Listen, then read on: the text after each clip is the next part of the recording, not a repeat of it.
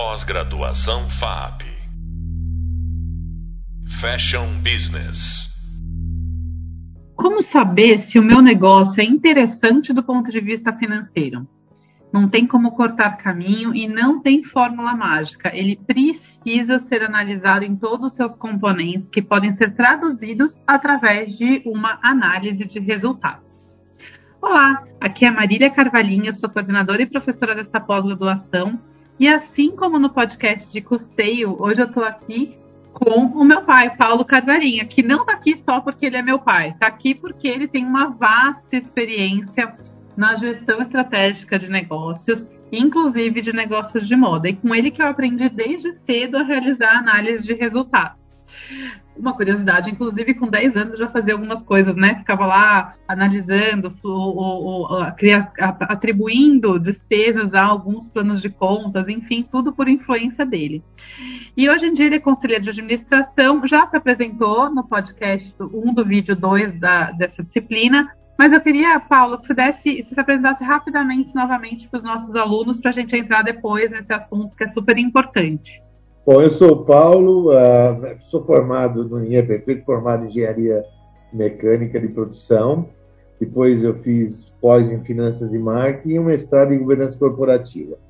Ao longo da minha carreira foi como executivo em empresas multinacionais, mas eu também fui empresário durante todo esse tempo e hoje atuo como conselheiro de administração.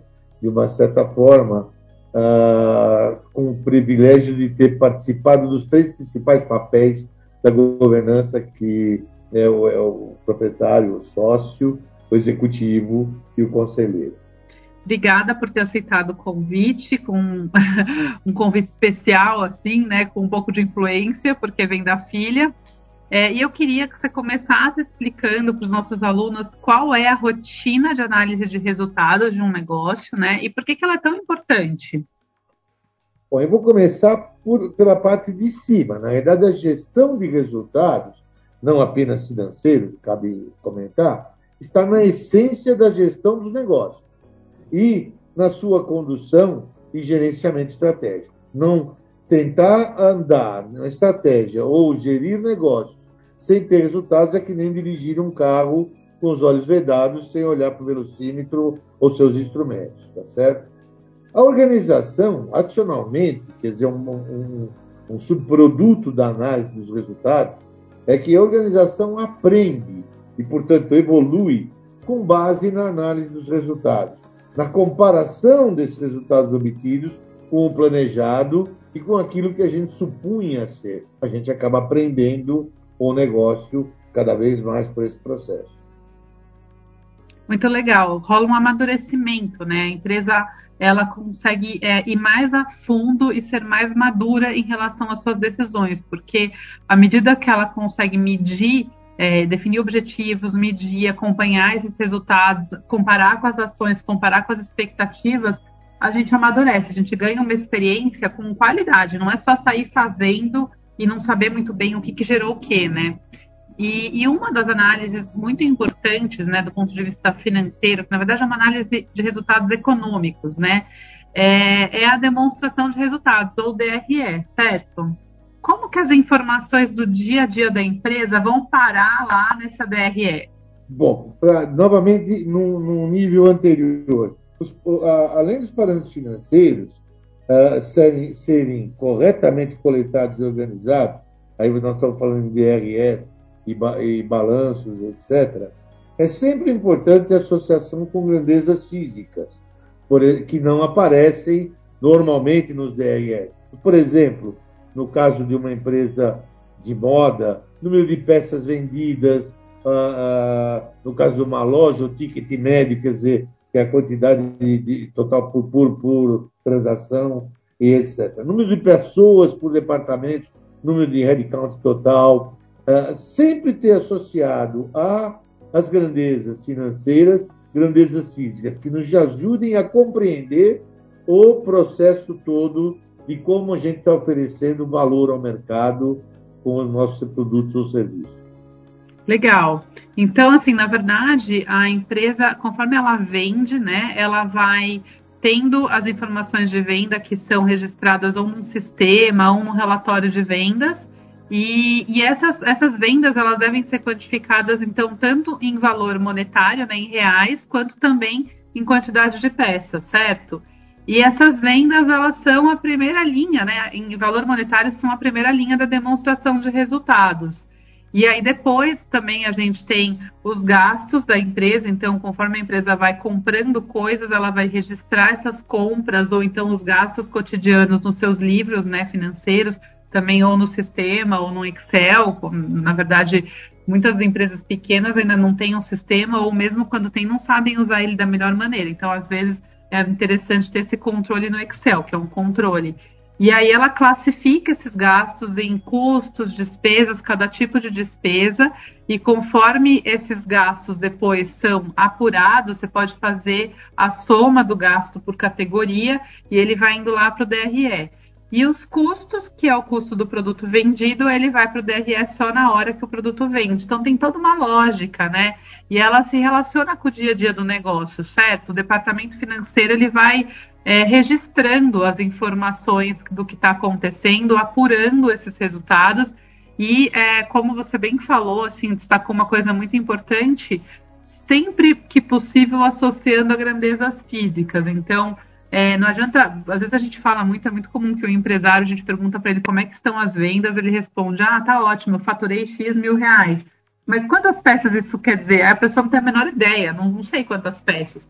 E, e, fica um pouco manco, né? Você não conseguir ver é, quantas peças que você vendeu da, da, daquele faturamento. Porque no final da história, todo negócio gira em torno de vender, no nosso caso aqui, de negócio de moda, roupas, ou sapatos, ou acessórios. E Então a gente não vende dinheiro, a gente vende acessórios, roupas e sapatos. Então a gente precisa ver quantos a gente vendeu, até para relacionar isso com estoque, com outras coisas, né?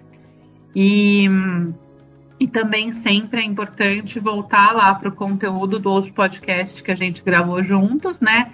E saber distinguir os custos das despesas, para justamente classificar direitinho na hora do, do DRE, né? E eu queria que você falasse um pouco, Paulo, também dessa comparação entre resultado de lucro ou prejuízo e caixa, né? Porque uh, também é sempre importante saber que às vezes a empresa tem lucro, mas não gerou caixa. E que às vezes ela tem dinheiro na conta, mas não está com lucro. Então, não adianta só fazer o DRE, certo? Não. Uh, sempre, reforçando o que você disse. Cada transação que você faz gera uma, um, um movimento e um lançamento na contabilidade. É importante que isso esteja sendo feito de uma maneira extremamente confiável e corretamente classificado, ah, para que no final, quando você consolidar, você enxergue essas contas. Quando a gente fala essencialmente de caixa e de, de, de lucro, nós estamos falando de duas coisas diferentes que ao longo do tempo um se transforma no outro, mas é ao longo do tempo. Eu posso ter tido naquele determinado mês ou naquele determinado ano uma quantidade enorme de lucro. Eu posso ter ganhado, vamos dizer, um milhão de reais. No entanto, eu aumentei meu estoque em 500 mil reais, não vai sobrar no caixa um milhão de reais, vai sobrar só 500 mil reais. Ah, eu posso ter, ter lucrado esse mesmo milhão de reais e comprado um, um imóvel para pôr a minha fábrica ou minha loja lá dentro e gasto um milhão e duzentos. Na realidade, vai me faltar 200 mil reais é, porque não me sobrou, me sobrou um milhão e eu gastei 200. Então, Caixa, ao longo do tempo, o lucro deve se transformar em caixa, mas não obrigatoriamente os dois são a mesma coisa. E um erro que a gente deve evitar de cometer é tentar gerar, gerenciar o negócio com base no caixa, imaginando que está olhando para o lucro. Você tem que compreender a inter-relação entre os dois.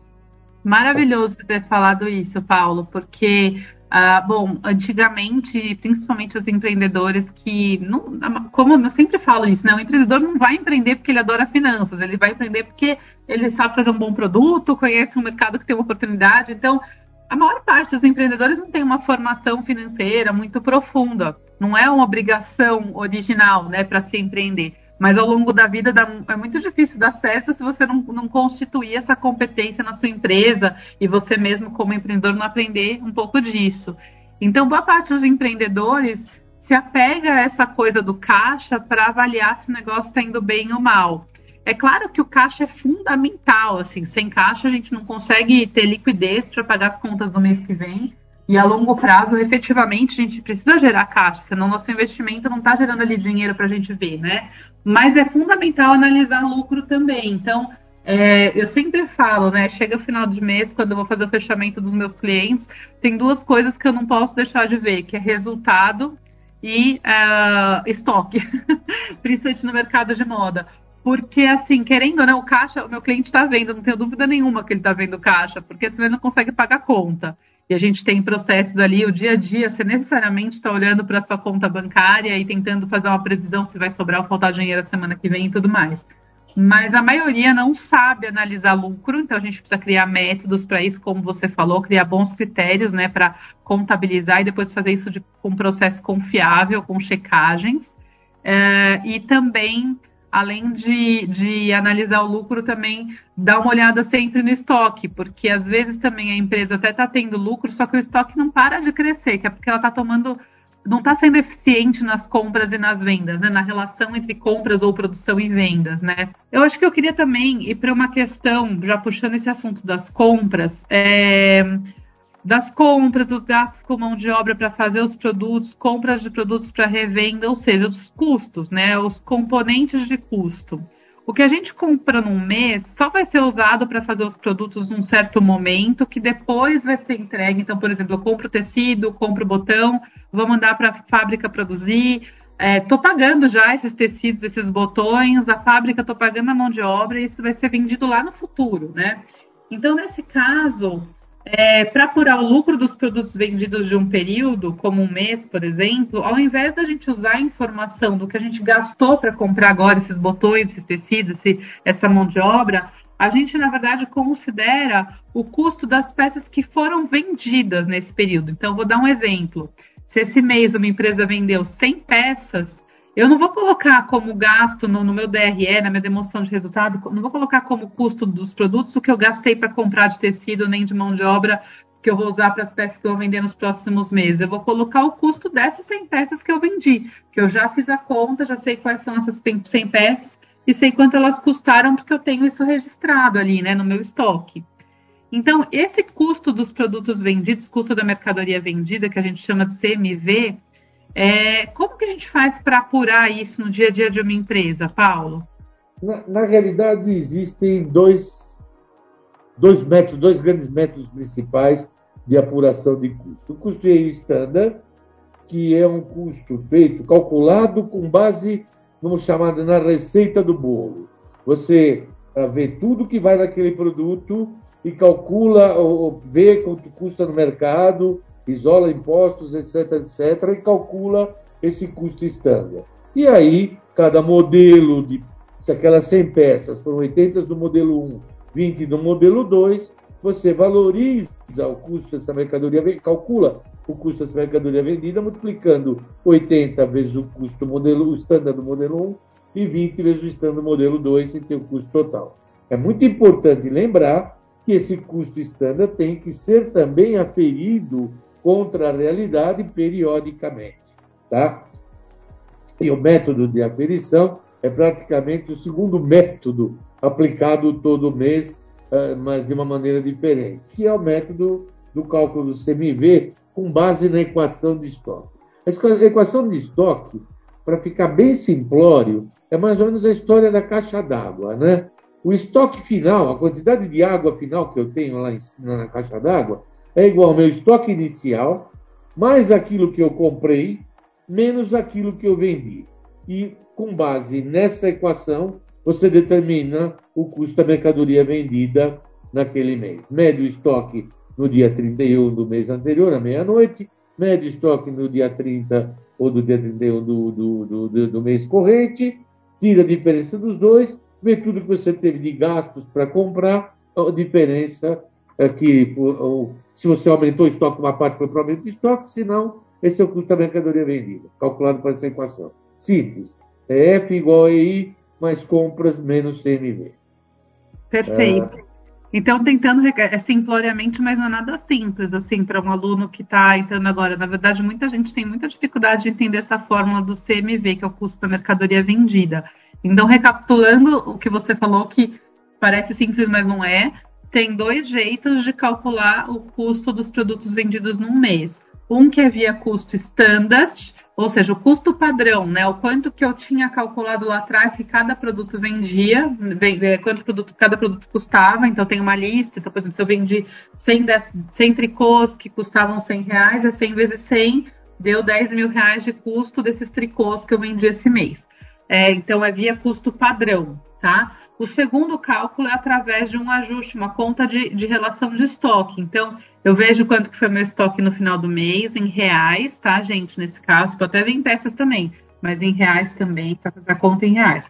Vejo quanto estava meu estoque no final, vejo quanto eu comprei, e através da fórmula básica, que o estoque final é igual ao estoque inicial mais as compras menos as vendas em reais, tudo em reais, eu consigo deduzir quanto que é o custo dos produtos vendidos, que é essa última equação, menos as vendas. Só pegar essa equação, desenhar num papel, preencher com os números que você conhece, que é estoque inicial, estoque final e o quanto você gastou para comprar coisas que vão fazer o estoque, e aí você vai chegar no custo da mercadoria vendida. Pela minha experiência, principalmente para as empresas de moda que terceirizam toda a produção e que compram o produto pronto, a gente costuma fazer via custo standard, porque é possível, é só você inserir no sistema lá o custo de cada produto que você está vendendo e você é, depois apura o custo dos produtos vendidos no mês. É até possível tirando relatórios ou através do Excel mesmo. Então não é um bicho de sete cabeças, só tem que ter sempre o cadastramento, né? Quando a gente vai cadastrar os produtos no sistema ou no seu Excel de base, ter cada produto relacionado com o custo dele e com o preço dele de venda original sem desconto. A gente consegue tirar um monte de conclusão usando esses dados, né? Então, muito, muito legal a gente ter falado sobre esse assunto, porque é uma dúvida comum. E sem a apuração do CMV, não tem análise de resultados, né? E também não tem análise de margem bruta, de lucro bruto. Então, fica muito complicado é, fazer essa, essa avaliação financeira se a gente não tem essas informações. Então, precisa mesmo construir. E bom, nosso tempo está meio acabando. Antes da gente encerrar, eu só queria fazer um comentário para os alunos que para projetar resultados futuros, a lógica é a mesma lógica da, da análise de resultados passados. Então, a mesma lógica da, da demonstração de, de, resultados que a gente faz para o passado é a que a gente desenha para prever o futuro para projetar, né? Mas não prever, para projetar o futuro de um negócio. A terceira e a quarta videoaula desse, dessa disciplina explicam bem esse processo. Para os negócios mais novos, é fundamental projetar esses resultados para ver se esses negócios são viáveis do ponto de vista financeiro, se eles são interessantes. Porque enquanto, como o negócio ainda não existe, pode ser que alguma das suas hipóteses, né, algumas das suas hipóteses do seu modelo de negócio, na hora que você vai fazer a conta, você vai ver que ele não gera margem suficiente ou que as despesas estão altas demais. E antes de você sair para jogar, é importante você testar isso do ponto de vista financeiro, senão você pode gastar muita energia, muito dinheiro e nem a hipótese básica fazer sentido, né? É importante fazer essa espécie desse business plan indo já logo para a parte financeira, é uma maneira ágil de fazer o business plan, correr direto para o financeiro, porque o, as finanças nos obrigam a fazer questionamentos estratégicos importantes. Assim, você não consegue é, muito bypassar algumas questões quando você vai fazer a projeção financeira. Ela é que nem um checklist, né, né, Paulo? Assim, tipo, quem olha uma DRE tem uma espécie de uma, demo, uma, uma radiografia do negócio, assim, de uma, muitas coisas de um negócio, certo? É, você vê nesse, nesse DRL, nesse teu mapinha, incluídas as quantidades físicas, eu volto a insistir nisso, você tem uh, todos os fatores que você vai ter que gerenciar. E, portanto, na medida que você mede e os compreende, você gerencia melhor. Eu diria que as projeções devem ser feitas com base num direcionamento estratégico e elaboradas criteriosamente para permitir compreender as variações com o real porque é dessas variações com o real que você vai tirar a lição do que fazer amanhã para ganhar mais dinheiro ou para ganhar dinheiro se você não estiver ganhando dinheiro. Lindo, é, é, a sua base, o que você falou é lindo, é a sua base de análise, né? É o teórico versus o real. Primeiro que se você não tem nenhuma hipótese, não tem nem o que fazer no mundo real. Mas uma vez que você tem uma hipótese, você tem consciência das variáveis importantes para essa hipótese, quando você vai para o mundo real, você tira conclusões efetivamente, né? Você não está lá, tipo, deixando a vida te levar, né?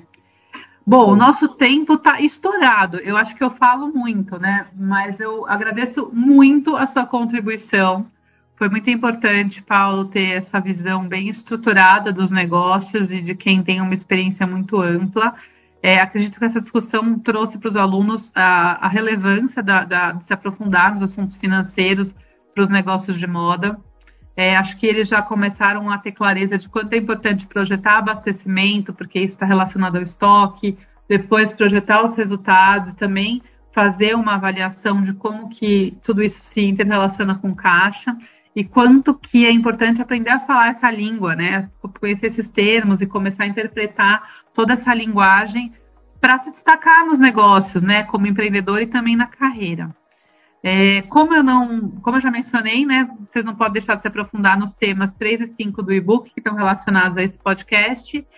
E no próximo podcast eu vou falar um pouco sobre fluxo de caixa e ciclo financeiro, então acompanhe. E Paulo, novamente, muito obrigada pela sua participação. Espero ter outras oportunidades para conversar com você diante dos alunos. Obrigado, eu gostei muito de participar. E, pessoal, não tenham medo de fazer conta, não, não dói. Parece que é no começo, mas não dói. A gente acostuma e passa a gostar, né? Obrigada, tchau, tchau. Pós-graduação FAP Fashion Business